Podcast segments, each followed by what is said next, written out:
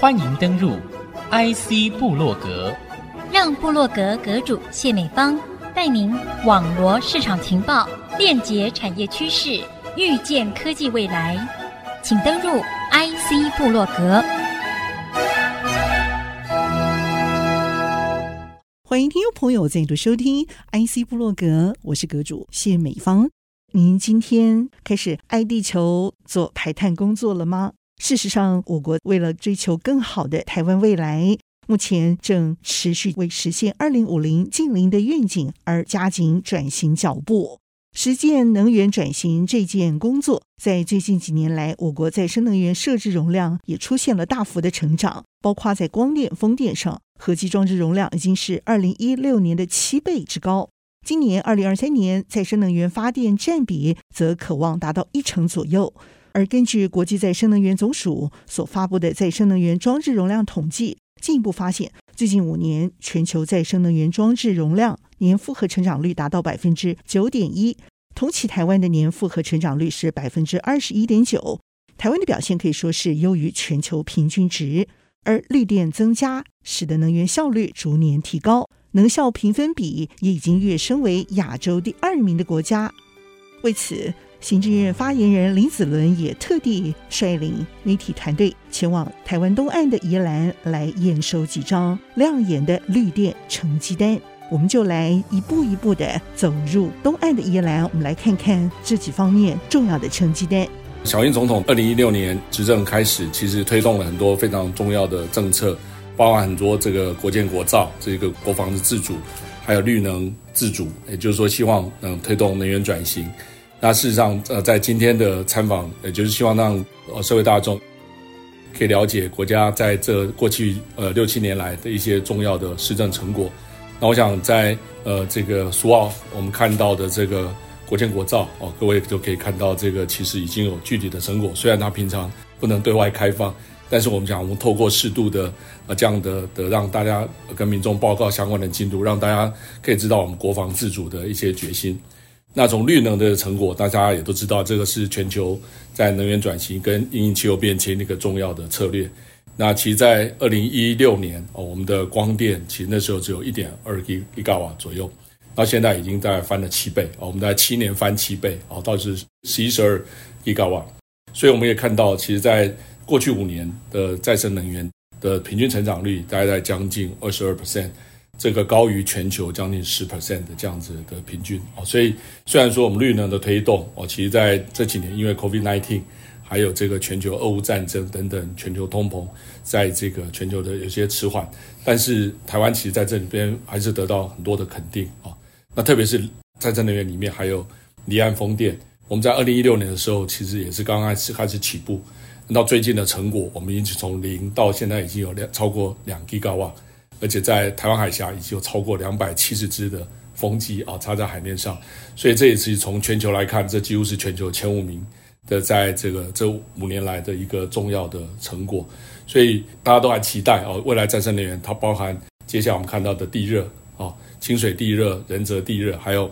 在华东其实有很多新的这些前市区，那这也是台湾在下一波的潜在能源非常重点的地热的项目。另外还有海洋能。我们有各类的这些海洋能也在积极的一个进展。那我觉得这里面最重要就是让大家对接下来面对的这个气候变迁，或者在这个新的能源转型，台湾有建立一些在能源自主的一些能力，在面对这个全球供应链的重组啊，那台湾能源自主变成是一个非常重要的面向啊。怎么样透过能源转型，我们强化台湾的经济韧性，然后还有环境韧性，那也让台湾的能源自主。能让台湾带领这个更走向更坚韧的台湾。联合国召开第二十八届的全球气候峰会，其实这个人类面对这个史无前例的这个这样的气候变迁、极端气候的冲击啊，其中里面呃这个再生能源的发展、能源转型，这是里面重中之重的策略。我们怎么样减缓这个在呃在电力呃生产过程中对大气的这个自己的排放，这其实是非常关键。那其实台湾在这个全球的排碳里面，其实。呃，过去曾经有一段时间快速的成长，但这几年其实台湾呃，其实从二零零七年是台湾最高排碳的巅峰，那其实持续中间有一个这个上下的这个波动，在最近其实都一直在往下的趋势。我们在目前占全球的排放量是零点五六哦，那对比于全球目前排放量最高的中国，它是百分之三十。那在接下来就美国是百分之十四。现在中国的排放量是已经超过是所有工业化国家的总和。所以这件事，台湾虽然我们在排放量占的并不大，可是我们一直觉得台湾其实有很多聪明的大脑，我们其实有很多这个很多的解方。所以我觉得我们可以在全球这一个因应面对气候变迁，不止在强化我们面对气候变迁的因应能力之外，我们也可以针对现在比较受灾一些脆弱的国家，台湾可以变成一个 solution provider。我一直觉得我们可以当做一个解方的提供者。台湾有很多现在大家常常提的这个 TSMC，呃，台积电，哦，它提供呃非常有效率的晶片。可是其实台湾在很多的角落跟各个产业都有很多隐形冠军。那我觉得我们都可以在这里面扮演在面对这个气候变迁可以很重要的角色。那我想这也是接下来我们在面对这个气候变迁的挑战，或甚至在接下来这联合国气候公约里面，我们可以做这样的倡议。我们只是希望说它能让我们有国际的参与哦。现在这样的联合国场域不让我们有一个公平的参与跟贡献的机会，我觉得是我们的损失，也是国际的损失。那我们希望我们透过更多友好。还有这个跟呃理念相近的这些国家，我们建立一些平台，让台湾的这些解方，包含很多 Gogoro 电动车，还有很多零组件啊，其实有非常多，我们都可以提供在国际面对因应气候变迁的这些冲击啊的很多的新的解决方式。过去五年的速度已经是全球呃最快的几个国家之一。那当然我们的起步是比较慢啊，有些国家已经到三十跟四十 percent。那我们预期明年台湾的再生能源发电量会超过百分之十。但是我觉得这速度会在加快，特别是在呃小英总统宣布在台湾要走要走向净零，在二零五零年，这个就要开始做这个相关的配速跟配置，还有一些再生能源的布局。那现在如果我们看起来，每年大概光电大概会每年有两吉瓦的速度，离岸风电大概有一点五吉瓦的速度，到二零三零年左右，我们应该会有三十 percent。当然，速度还是可能要再加快啊，尤其在面对这种气候变迁的这种升温的速度。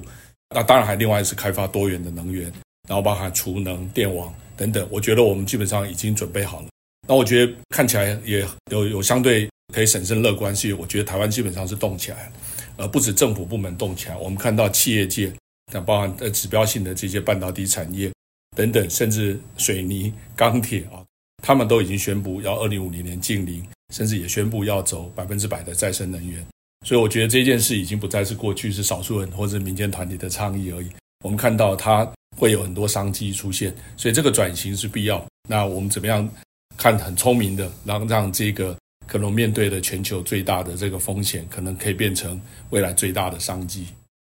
在二零二二年哦，这个国发会宣布的二零五零年台湾的净零路径里面，其实里面有非常重要有提出来的十二项关键战略啊，那其实包含了五大项的能源，还有资源循环、绿色金融，还有公正转型等等。其中有一项非常重要，就是生活转型。我们认为说，其实大家现在在谈这个整个能源或是这个净零的转型，我们在这个方案里面是提出来的，要能源转型、产业转型、社会转型跟生活转型。那目前社会关注比较多，都是在产业跟能源。可是我们发觉，如果呃这个生活跟这个社会转型没有一起联动，这个大的产业能源转型是不会成功的。所以民众必须在这里开始做很多的改变。其实台湾社会其实是蛮可爱的，从很多外国朋友来看，我们会拿着垃圾在那边等垃圾车。大家从过去这十多年来，已经开始有这样的一个回收或等等自带环保杯的习惯。所以这个近年这一题。我觉得并不会那么困难。那现在再加上很多吃素的朋友，所以我觉得这个都是在台湾。其实我觉得在走向净零转型，其实有很好的基础。那这一题没有民众呃来参与，这个净零转型不会成功。需要休息一下，休息片刻，稍后回到 IC 部落格。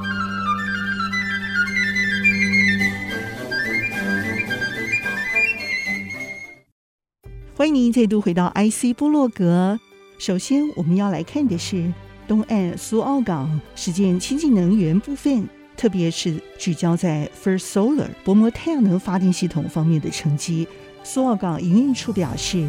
苏澳港的绿能发电系统是采用 First Solar 薄膜太阳能电池模组，架设达到四千两百五十四片，可以说是不畏异域潮湿的天候。即使是在弱光的情况，发电量仍然比传统模组高出百分之八到十左右。请听苏澳港营运处资深处长陈国栋是怎么说的。所以，我们生态港得到欧洲的认证哦。是是，所以我们苏澳港这边是物流仓储区，有五十七点五公顷。将来在靠南边那边呢，就是观光转运专区那边，将来就是可以 open 的哈，就是可以盖观光旅馆。我们现在正在招商中，要来这边经营观光旅馆或是卖场都可以。旅运中心的已经盖好了，可能在明年取得使用执照之后就可以开始营运。将来类似探索梦类型的客轮都可以进来。接下来则是了解国建国造，聚焦宜兰隆德造船厂来展现国防自主的决心。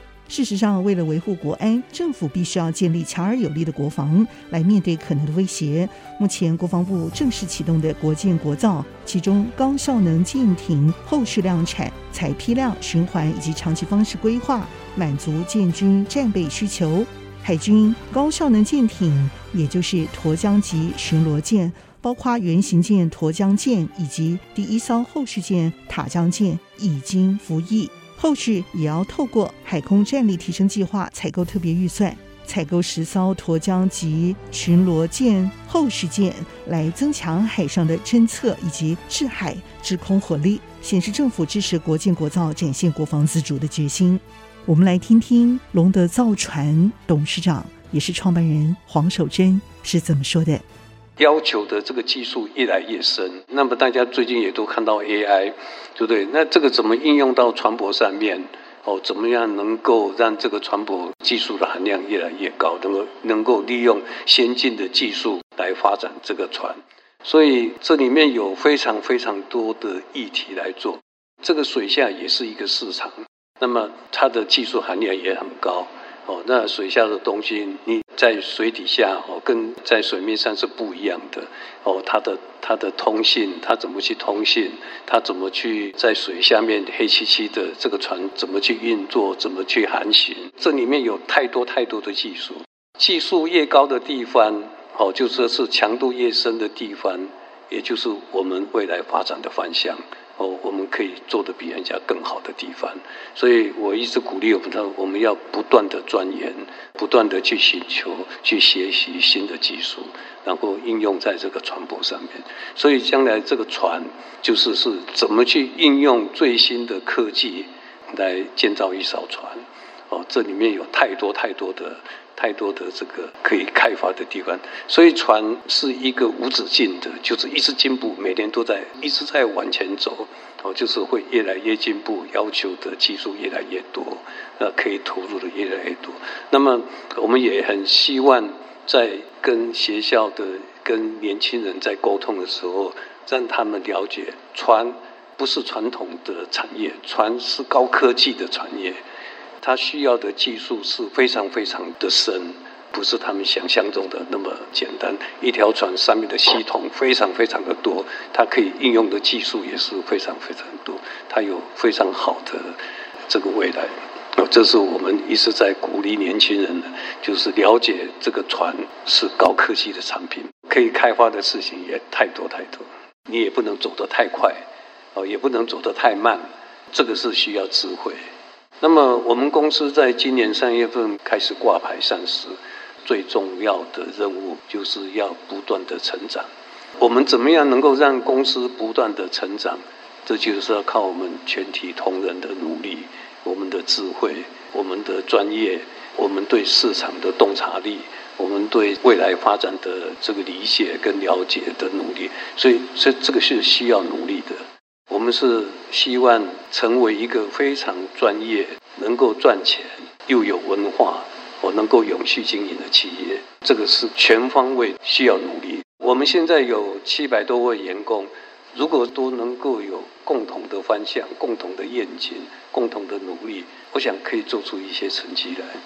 清洁能源的实践方法有透过太阳光电来协助国内长照中心进行阳光助老计划。其实，阳光助老就是一个实现社福机构能源自主的崭新绿能公益专案。这是由国内的阳光伏特加结合花旗企业爱心和宜兰县府共同补助，携手为宜兰盛嘉明老人长期照顾中心完成了一座自发自用的太阳能电厂，使社福单位能自己用电自己发，同时结合再生能源凭证，为机构带来额外的绿金呢。台湾绿能公益发展协会投入这项计划相当的积极深入。我们来听听创会理事长陈慧萍的分享。回到二零二一年呢，我想跟大家再分享一个小故事。那一年其实疫情很辛苦，对不对？但是那一年我也把这样的倡议带到国际。那我们去参与了就是联合国的呃企业峰会，那一年是 COP 二十六，那今年是二十八。那一年我们把这样的倡议成立之后，我们希望它能够扩大影响力。所以呢，我们那一年到英国的 Glasgow COP 二十六，那我就跟所有的国际的朋友们分享，我们有这样的一个来自台湾的创新绿能公益的倡议。其实分享的过程，我就会我就带一个小本子，就是认同请签名，也就说什么是绿能公益，那我们在台湾怎么推，怎么做，那我们的案例，其实很多人就非常的认同跟支持，都有帮我们签名。右上角有个比较特别的签名的人，他是谁？他是我们的邦交国，就是瓜地马拉的环境部部长，他也是非常的认同，认同之后他也是帮我们签名。他签完名还把它铺在他们外交部的脸书，去宣扬出去，我们台湾有这么样的创意的行动来支持大家。那我们也希望这样的模式未来能够呃更加的扩大。但我们如何在转型的过程，让更多人，包含年轻的世代、不同的性别族群，然后弱势团体都可以参与在这样的转型过程。我们相信它能够是真正落实。不遗落任何人的净零公正转型。清净能源实践的下一个案例，则是安农溪漂浮电厂所展现的微型水力发电。宜兰的兰阳发电厂为了不浪费发电之后的尾水，成功研制出一种流速型微型水力发电设备，可以把发电之后的尾水再一次发电，更加环保，效能也加倍。流速型微型水力发电设备架设在水池上，可以有如升降梯一般来固定。不过浮在水面上的设施则是会随着水位的上下，因此不影响水流。而发电原理就是运用水流速度的动能转变成为电能来使用。我们也要听听兰阳发电厂厂长蓝家恩精辟的解说：微型发电这一套水电的系统，发电的这个使用率啊，可以增加几成。看这样的一个发展模式相当不错的话，会如何继续做更广泛的一个推广？微水力，我们这边是做一个教育、一个示范，还有一个协助厂商，他设计出来的做效率、智能的分析，他这个研发出来的机型是不是可以合乎到他理想的发电量？那如果不行的话，我们就会再建议再去做修订、修改。所以我们就是替他分析。那他们做改进之后，再去到他们选择的沟渠去做发电，所以这个发电量是由后续的这个厂商自己去研发出来，决定它的发电量。发电能多久，就是一直发，因为那个餐具红点灌溉一定都是有水，所以是全年发电，没有停止的，所以是常年回收的。我们这个推行完之后，在我们安龙溪这边有一个衡水创电。这是我们这个所设计出来之后，他们看见我们有在地的环境特色，可以去做微水利，所以在万富那边有一个衡水创电，它是一百千瓦，每小时一百度电，够卖给台电的。如果一百度电，我可以想象一百个电锅同时煮东西。我们目前的设置的话有三个，推广出去有很多，像公民电厂都很有意愿来做投资跟建设。那我们一样会秉持着协助的立场，哎，这一块地能的发展。此外，相当受到瞩目的，则是宜源股份有限公司进行的宜兰清水地热发电厂。这是由台湾气电工程公司和捷源科技所组成的宜源股份有限公司共同开发，耗资七点六五亿台币，经过五年重新修整扩建。完成了一座地热发电容量，每年可以提供约两千五百万吨绿电，大约可以达到十八万吨的减碳效益。接下来，请听降捷集团总经理林伯修是怎么形容这一段心路历程的。不能够一开始一个标的就找银行，所以你自己要先牺牲时间，还有前面的这个开办费。哦，这可能就是数千到亿元是有可能的，看你按场开发，你包括你的整场的规划啦、送审啊，还有你的一些水保啦、基础的建设，这些你都完了，我们才能够去找银行来说，哎，这个你有没有兴趣？啊，银行一定有兴趣，可是他会问你，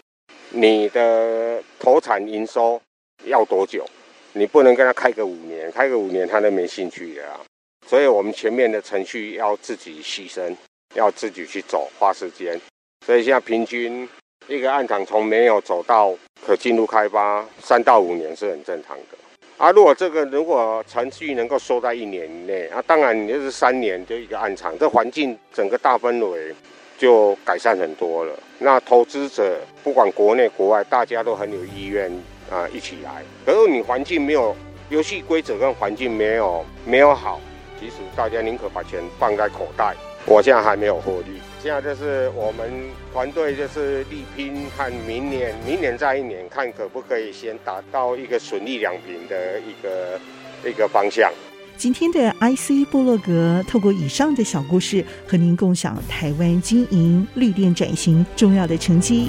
也感谢您在空中和我们一起共享，共同追寻台湾更美好的未来。IC 部落格，我是谢美芳。我们下次见。